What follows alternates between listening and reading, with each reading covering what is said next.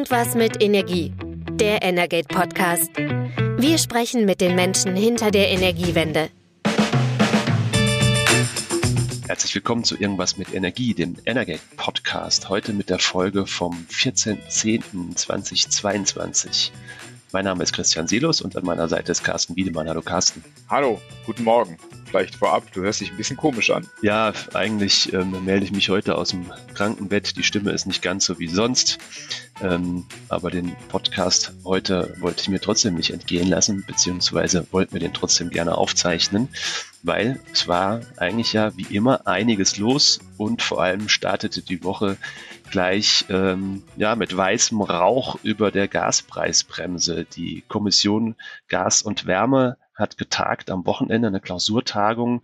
Es waren wohl ziemlich viele Stunden, die die Kommissionsmitglieder und wahrscheinlich vor allem ihre Sherpas äh, tagen mussten, um ein Ergebnis zu präsentieren. Und das haben die Vorsitzenden dann am Montagmorgen in der Bundespressekonferenz getan. Du warst dabei. Was ist rausgekommen? Genau, also die haben vorher 35 Stunden getagt bis an den Montag um 6 Uhr, haben sie betont. Dafür sahen sie eigentlich noch ganz gut aus. Und äh, dieser Druck am Ende kam eben, weil, nur nochmal zur Erinnerung, ja, der, der Zeitrahmen, in dem die Kommission tagen durfte oder sollte, wurde immer wieder verkürzt von der Regierung, weil es dann hieß, wir brauchen einen Zwischenvorschlag. Und deswegen haben sie dann am Schluss so eine Marathonsitzung gemacht. Das Ergebnis war dann eigentlich gar nicht so überraschend. Das hatten wir vorher auch schon äh, geschrieben, ähm, dass sie so einen zwei, zweistufigen Ansatz ähm, verfolgen werden. Und zwar gibt es im Dezember eine Einmalzahlung zur Entlastung von den hohen Gaspreisen. Die sieht so aus, dass der Abschlag, also die, die Gaskosten eines jeden Verbrauchers und von kleineren Gewerben, äh, der, den zahlt der Staat. Also da wird einmal sozusagen in die Tasche gelangt und das kriegt man äh, dann geschenkt, eben als Direktentlastung. Und die eigentliche Gaspreisbremse, die soll dann erst ab März ähm, in Kraft treten. Und äh, dann soll 80 Prozent des Verbrauchs vergünstigt werden, und zwar auf 12 Cent äh, pro Kilowattstunde. Also vor der Krise hatten wir ja ungefähr so sieben, sieben Cent viele Verträge. Äh, jetzt gibt es neue Verträge, die gehen Richtung 30 Cent die Kilowattstunde. Der Staat äh, sagt dann eben bei 12 Cent für 80 Prozent des Verbrauches äh, bezuschuss bezuschusse ich dir das befristet bis äh, Frühjahr 2024, also für ein Jahr ungefähr, um eben eine Entlastung zu schaffen. Kostenpunkt, also allein die äh, Bremse für die Verbraucher sind äh, 66 äh, Milliarden Euro für dieses eine Jahr. Die Zahlungen im Dezember, äh, diese Einmalzahlung kosten 5 Milliarden und für die Industrie ähm, gibt es einen etwas anderen Ansatz, ähm, aber da können wir gleich nochmal zukommen. Ja, beziehungsweise wir können ja zur Industrie dann gleich, gleich das ausführen. Ähm, Unterscheidungskriterium im Prinzip ist einmal die Kunden, die du jetzt angesprochen hast, das sind die klassischen ähm, Kunden, die ein Standard-Lastprofil haben. Das sind kleinere, kleinere Verbraucher, deren Verbrauchsprofil eher statistisch, mathematisch berechnet und erfasst wird. Und ähm, ähm, für die gelten diese, dieses zweistufige Modell, das du gerade vorgestellt hast. Und dann ähm, gibt es noch die äh, RLM-Kunden. Was ist das? Das sollte man, glaube ich, nochmal ausführen, weil ähm, tatsächlich diesen Punkt hat in der Bundespressekonferenz der BDI-Präsident Siegfried Russwurm dann da, dargestellt und ähm, er hat sich bei dem Thema, glaube ich, ziemlich verhauen. Das war ihm dann plötzlich nicht mehr so geläufig. Was heißt eigentlich SLP? Was ist RLM? RLM sind die registrieren, ist die registrierende Leistungsmessung. Das heißt, ähm, da wird konkret gemessen, alle Viertelstunde ähm, wie viel Verbrauch, beziehungsweise genau gesagt sogar, welche Leistung beansprucht ein Abnehmer gerade. Und das wird im Regelfall nur bei richtigen Großkunden getan, ähm, die über 100.000 Kilowattstunden pro Jahr ähm, Erdgas verbrauchen. Und ähm, im Prinzip kann man das, kann man sagen, das trifft vor allem eben die Industrie, größeres Gewerbe auch, größere Handelsunternehmen und für die soll dann ab Januar schon die Gaspreisbremse aktiv werden. Und zwar für 70 Prozent des Verbrauchs, also nicht für 80 Prozent wie bei Haushaltskunden und kleinerem Gewerbe, sondern bei 70 Prozent. Und der Tarif soll dann 7 Cent pro Kilowattstunde betragen. Ähm, auch da war in der Bundespressekonferenz äh, nochmal ein Thema, wieso 7 Cent bei den bei den anderen Verbrauchern 12 Cent. Auch da hat sich der BDI-Präsident ein bisschen vergaloppiert. Er meinte nämlich, ja, da kommen ja noch Abschläge und, äh, Netzentgelte dazu, weil das, diese 7 Cent seien bei den Industriekunden nur der reine Beschaffungspreis, also das, was im Prinzip die Unternehmen direkt von den Händlern einkaufen. Ähm, allerdings 5 Cent Aufschlag für ähm, Abgaben, Steuern, Netzentgelte ist etwas üppig. Ich glaube, richtigerweise wäre es eigentlich einfach gewesen, wenn er gesagt hätte, naja, die Industrie hat schon immer einen niedrigeren Tarif, Gastarif gehabt, ist bei Groß Großverbrauchern auch nichts Verwerfliches. Wer große Summen abnimmt, kriegt normalerweise einen besseren Preis. Das ist hier auch der Fall. Ähm, gucken wir vielleicht einfach mal ganz kurz historisch drauf. Ähm, die Industrie hat im Frühjahr 2021 noch drei Cent pro Kilowattstunde bezahlt. Im Vergleich Haushaltskunden, da lagen die Preise meistens irgendwo zwischen sechs und sieben Cent. Also man sieht, da war schon auch ein deutlicher Preisunterschied. Dieses Gefälle bleibt im Prinzip jetzt erhalten. Genau. Ähm, wir können ja vielleicht mal ähm, auf die Reaktionen schauen, also die Gesamtreaktion, äh, für, für, die kamen auf diese Vorschläge, die ja äh, ziemlich Spannung erwartet wurden. Ähm, die größte Kritik ist wahrscheinlich, ähm, und die kam auch äh, in der Bundespressekonferenz selber sozusagen von den äh, Protagonisten, dass es eben, sagen wir mal, jetzt nicht unbedingt sozial ausgewogen ist. Also ähm, die Einmalzahlung oder die, die Übernahme der Abschläge im Dezember, die bekommen ja alle gleich, egal äh, wie viel die äh, Haushalte verdienen. Aber das hat auch nochmal Herr Michael Vasiliadis, einer der Vorsitzenden, der ist ja Chef der IGBCE-Gewerkschaft, betont, es sei eben darum gegangen, sehr schnell eine Lösung zu finden. Das war ja auch der Auftrag der Politik, die auch eine sehr schnelle erste Entlastung bringt.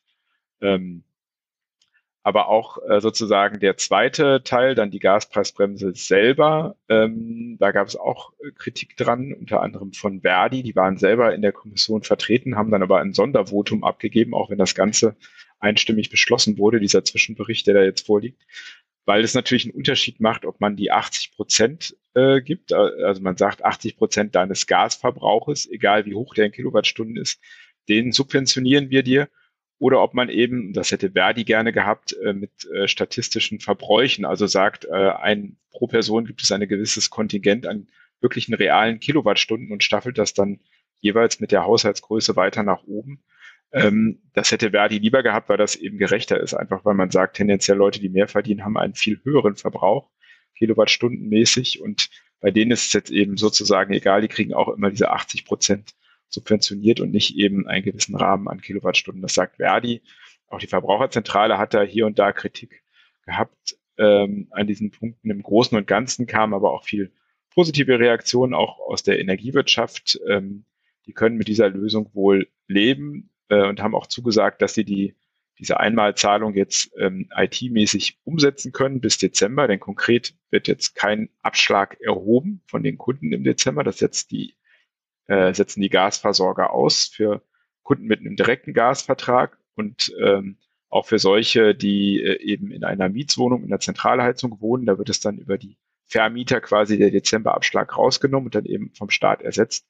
Das schafft man wohl jetzt in diesen kommenden anderthalb Monaten. Und auch die Umsetzung dann bis äh, März äh, für Haushaltskunden, für Industrie gilt die Gaspreisbremse schon ab 1. Januar, haben die auch zugesagt, dass das äh, funktioniert. Bei der Industrie ist es auch einfacher, weil wir diese RLM-Kunden, von denen du gesprochen hast, das sind 25.000 äh, im Vergleich zu äh, mehreren Millionen Haushalten. Da ist natürlich der Aufwand, der Vorlauf etwas größer. Aber insgesamt wurde das ganz positiv bewertet. Aber natürlich gibt es soziale Unschärfen. Das ist so und die Forderung gerade von den Energieversorgern, ähm, dass wenn die Abschlagszahlungen im Dezember ausfallen, dass äh, dieser Betrag auf jeden Fall vorfinanziert werden muss. Es steht, glaube ich, so auch in dem Papier drin, dass die Abschlagszahlungen dann zum 1. Dezember schon vom Bund übernommen werden sollen. Warum ist das so? Ähm, weil die Unternehmen sagen, hier geht's ähm, um jede Menge Geld. Wir sind sowieso schon in einer schwierigen Situation durch die extrem gestiegenen Einkaufspreise ähm, und wir können es uns nicht erlauben, jetzt die Abschläge all unserer Kunden äh, vorzufinanzieren. Also sie bitten deshalb auf jeden Fall den Bund, dass er diese, diese Beträge vorfinanziert, weil ähm, VKU ähm, Hauptgeschäftsführer Ingbert Liebing hat gesagt, es geht um rund acht Prozent ähm, des, des Jahresumsatzes, ähm, weil im Dezember eben äh, einfach sehr viel Gas verbraucht wird. Und ähm, entsprechend ähm, bitten die darum, dass die, dass der Bund schon zum 1. Dezember das Geld rüberreicht. Ist nicht mehr viel Zeit. Ähm, da muss äh, jeder Versorger jetzt auch anmelden, um welche Beträge es eigentlich geht. Es gibt auch schon ein bisschen die Sorge vor ja, Missbrauch gegebenenfalls. Auch da hat die Kommission darauf hingewiesen, ähm, dass man da genau darauf achten muss, ähm, dass alles mit rechten Dingen zugeht. Und ähm, gut, Gefahren gibt es momentan im Markt ohnehin genügend.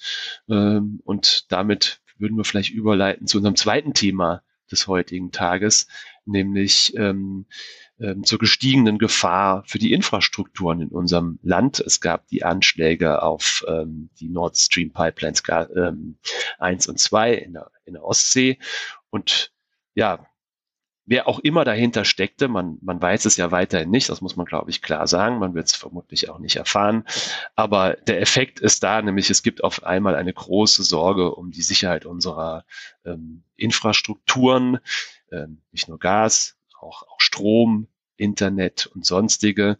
Ähm, da gab es einige Verlautbarungen diese Woche. Wir haben es zum Eingang gesagt, ich war krank, du hast es genauer verfolgt, Carsten, was war los? Genau, ich hatte mich ähm, einfach ein bisschen umgehört in der Branche. Äh, Nord Stream, die Attacken da oder die Sabotageakt hast du erwähnt. Am Wochenende gab es dann den Sabotageakt gegen die Deutsche Bahn vergangenes Wochenende. Da fuhren in ganz Norddeutschland keine Züge, weil da gezielt ähm, sozusagen Infrastruktur, die mit der Kommunikation zusammenhing, zerstört wurde. Und dann habe ich einfach mal in der bei Kraftwerksbetreibern, den Netzbetreibern nachgefragt, wie die die Lage bewerten. Und das war schon eindeutig. Also die STEAG hat gesagt, ja, also die sehen die gesamte Energieinfrastruktur als stark gefährdet an. Im Moment, das hat sich eben verschärft durch den, äh, also seit dem 24. Februar durch den Ukraine-Krieg. Ähm, auch bei EWE, e, ein größerer Regionalversorger, die gucken auch genau drauf und haben, eine, haben von einer erhöhten Alarmbereitschaft äh, gesprochen. Ähm, das der ENBW-Konzern, da habe ich auch gefragt, die betreiben ja unter anderem das äh, Kraftwerk Neckar-Westheim 2. Äh, auch die haben ihre Mitarbeiter jetzt nochmal sensibilisiert. Ähm, äh, gemeinsam ist jetzt allen Antworten, dass sie natürlich nicht genau sagen, wo sie verschärft haben. Das gehört ja dazu, dass man das nicht äh, so genau sagt. Ähm, die räumen auch ein, die ENBW zum Beispiel, dass es einfach schwierig ist, äh, die ganze Leitungsinfrastruktur, also kann ein Kraftwerk überwachen, das ist an einem Ort oder auch ein Umspannwerk, das steht da, aber die Leitungen sind eben sehr lang, das sind tausende Kilometer. Das ist natürlich schwierig, da überall hundertprozentig äh, drauf zu gucken. Ich habe auch bei den Übertragungsnetzbetreibern selbst, den Vieren, nachgefragt, den Stromübertragungsnetzbetreibern. Die haben auch, äh, die behalten sich oder halten sich traditionell immer sehr bedeckt. Ähm, die sagen natürlich, die schützen alle Maßnahmen, aber erklären eben nicht, was sie da machen. Ähm, die sagen aber auch, dass die Gefahr eben von solchen physischen Angriffen auf Infrastruktur und auch auf die digitalen Systeme, dass die sehr ernst genommen wird. Äh, auch bei den Fernleitungsgasnetzbetreibern, Betreibern FNB Gas, die äh, schauen auch sehr genau darauf, überwachen, haben im Moment erstmal gesagt, dass die Lage äh, da sozusagen äh, als sicher eingeschätzt wird, aber das kann sich eben immer ändern wir hatten nach meinem Artikel dann direkt am Tag, äh, hatten wir dann das Leck in der Druschbar-Pipeline in Polen, wo auch noch nicht so genau geklärt ist, wie das entstanden ist. Ähm, steckt Sabotage dahinter oder nicht? Ähm, der Betrieb jetzt der Raffinerie in äh, Schwedt, der läuft weiter, weil es noch eine zweite Röhre gibt. Ähm, dann hatten wir gestern, ähm, haben wir auch größer aufgeschrieben, eine Attacke auf den Softwaredienstleister Wilken, eine Cyberattacke die wohl vor allem auf die internen äh, Systeme gezielt hat. Da hat der Kollege äh, Philipp Akoto genauer drauf geguckt. Das ist auch nicht die erste dieser Art. Es gab auch solche Attacken auf das Unternehmen Kistas. Wir hatten im Frühjahr Attacken direkt nach dem Krieg äh, äh, auf Enercon, beziehungsweise also den Windanlagenhersteller äh, und auch Betreiber Enercon. Ähm, der war nicht direkt betroffen, aber durch eine Attacke auf ein Satellitennetzwerk konnte er, konnten die eben keine Fernwartung mehr der Windanlagen machen, mussten also dahin fahren. kurze Zeit später gab es dann Attacken auf Nordex, Turbinenhersteller und auf die deutsche Windtechnik, jeweils Cyberattacken. Also das zeigt, äh, dass da auf jeden Fall ähm, die Aufmerksamkeit höher ist und man hat auch das Gefühl, ähm, diese Schadensereignisse nehmen einfach zu. Also heute Morgen im Radio vielleicht noch so ein Beispiel. Äh, in Berlin äh, hieß es, äh, eine S-Bahn fährt nicht mehr, da gibt es einen Stromausfall. Gestern sind Ampeln hier großflächig ausgefallen in der Hauptstadt. Kann alles normale äh, Gründe haben oder technische Gründe, aber zumindest ist es eine sehr, ja, sehr kritische Lage gerade. Äh, das kann man schon so sagen. Gerade bei der Deutschen Bahn gibt es natürlich vielfältige Gründe für Ausfälle und ähm, Anschläge gab es auch in der Vergangenheit schon. Ähm, das kennen, kennen alle, die regelmäßig mit der Bahn fahren, dass ähm, das Portfolio an Gründen für, für, für nicht fahrende Züge ähm, sehr ausgiebig ist und sehr umfänglich. Ähm, aber gucken wir mal noch auf ein drittes Thema, das uns ja tatsächlich schon, schon länger begleitet. Ähm, und zwar gibt's weiterhin richtig Zoff um die ähm, verbliebenen Atomkraftwerke in Deutschland. Ähm, gucken wir noch mal kurz auf den Stand. Minister Habeck hat vorgeschlagen, zwei der drei verbliebenen deutschen Kernkraftwerke am Netz zu halten, ähm, zumindest optional am Netz zu halten bis zum Ende dieses Winters. Das ist ISA 2 und Neckar-Westheim 2 in Bayern und Baden-Württemberg.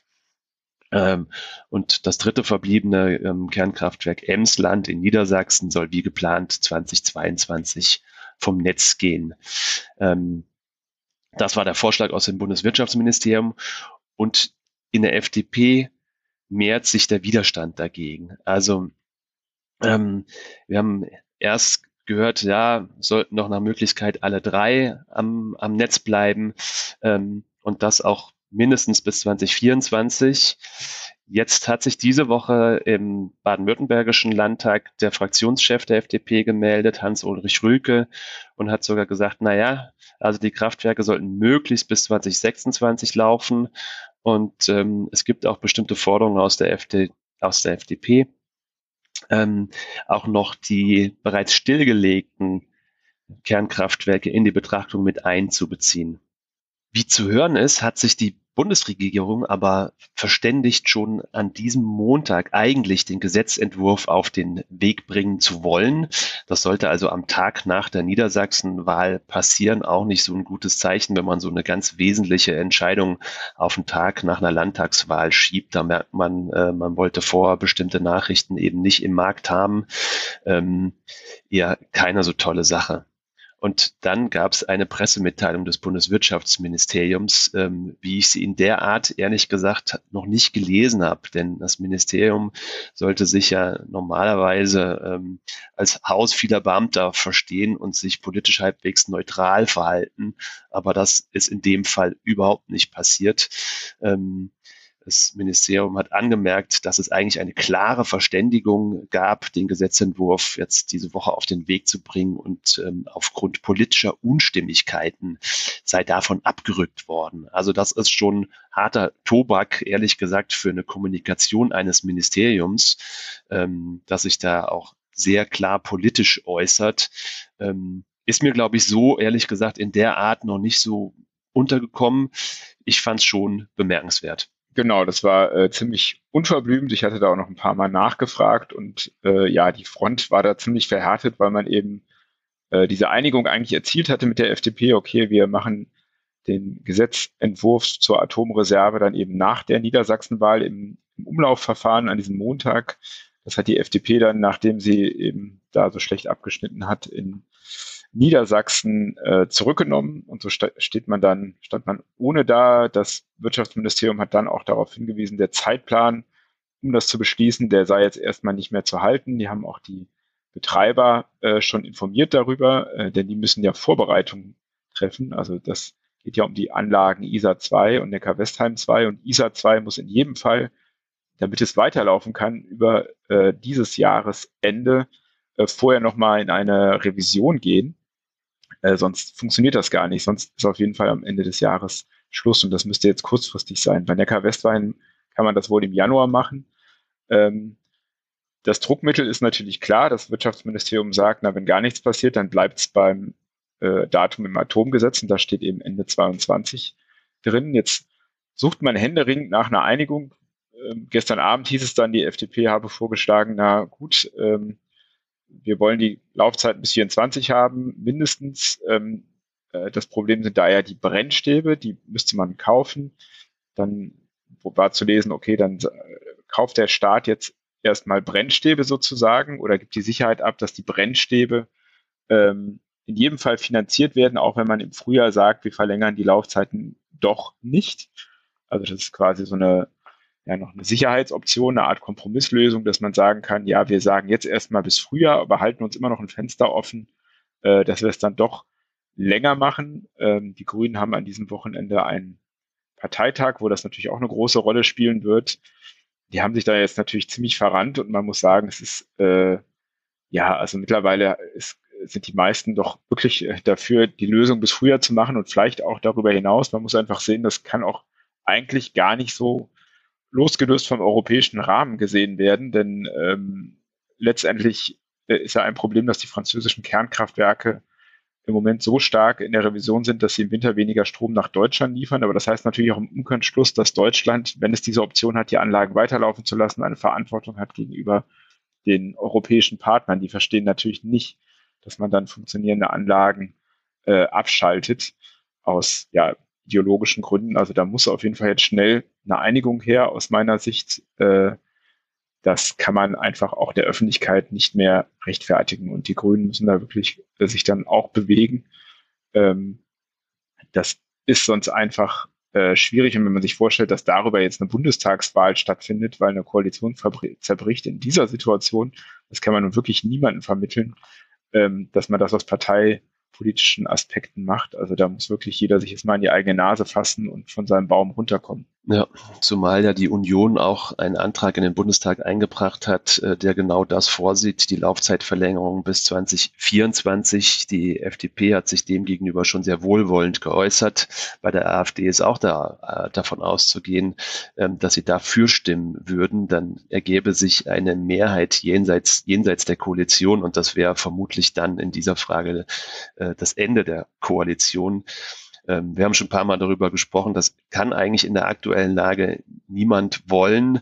Ähm, auch die Parteien, die beteiligten Parteien selbst können das, glaube ich, kaum wollen, wenn man ähm, auf den, im Gegensatz zur Niedersachsen-Wahl mal auf Wahlumfragen für den, für den Bund guckt, was bei der SPD rauskäme, was bei der FDP rauskäme. Ähm, die Grünen, ja, wie immer bei Umfragen stark, aber an der Wahlurne dann eben immer nicht so. Also das kann nicht im Interesse der Parteien sein. Und ähm, ich glaube, da muss man vielleicht auch einfach von dieser Stelle aus nochmal sagen, dass wir da alle dringend eine vernünftige ähm, Regelung und einen vernünftigen Kompromiss erwarten. Genau, man kann nochmal, das hatte ich glaube ich auch schon mal erzählt, natürlich immer nochmal als Funfact darauf hinweisen, hätten FDP und CDU 2011 bzw. 2010 nicht den Atomausstieg der Grünen zurückgenommen, also der von Rot und Grün und dann äh, wären sie wieder eingestiegen und dann wieder ausgeschieden nach Fukushima, hätten wir das Problem nicht, weil eben in der alten, dem alten Atomkompromiss von Anfang der 2000er, da hätte es sowieso Laufzeiten geben können bis zum Jahr 2025. Also die Union fordert ja jetzt, das bis 2024 zu machen, aber eigentlich ist es ihr eigener politischer Fehler von damals, der jetzt allen auf die Füße fällt. Ähm, diese Laufzeit bis Ende 22 rührt ja aus diesem Beschluss von FDP und CDU ähm, geht ja zurück aus dem Jahr 2011 und vorher war es eben möglich, bis 2025 mit Restlaufzeiten laufen zu lassen. Da wäre uns eine sehr leidige Diskussion ähm, erspart geblieben. Gut, du hast es gesagt, am Wochenende findet der Parteitag der Grünen statt. Ähm, vielleicht ist das dann auch nochmal ein Termin, ähm, bei dem man dann danach vielleicht zu anderen Kompromissen in der Lage sein wird. Wir verfolgen das auf jeden Fall, wir bleiben am Ball. Ähm, und wir hören uns dann in der nächsten Woche wieder. Wir danken fürs Zuhören. Ähm, und ähm, ja, nächste Woche dann hoffentlich auch wieder mit vollständiger und normaler Stimme. Carsten, danke. Bis bald. Ciao. Das war Irgendwas mit Energie, der Energate Podcast. Tägliche Infos zur Energiewende liefern wir auf www.energate-messenger.de.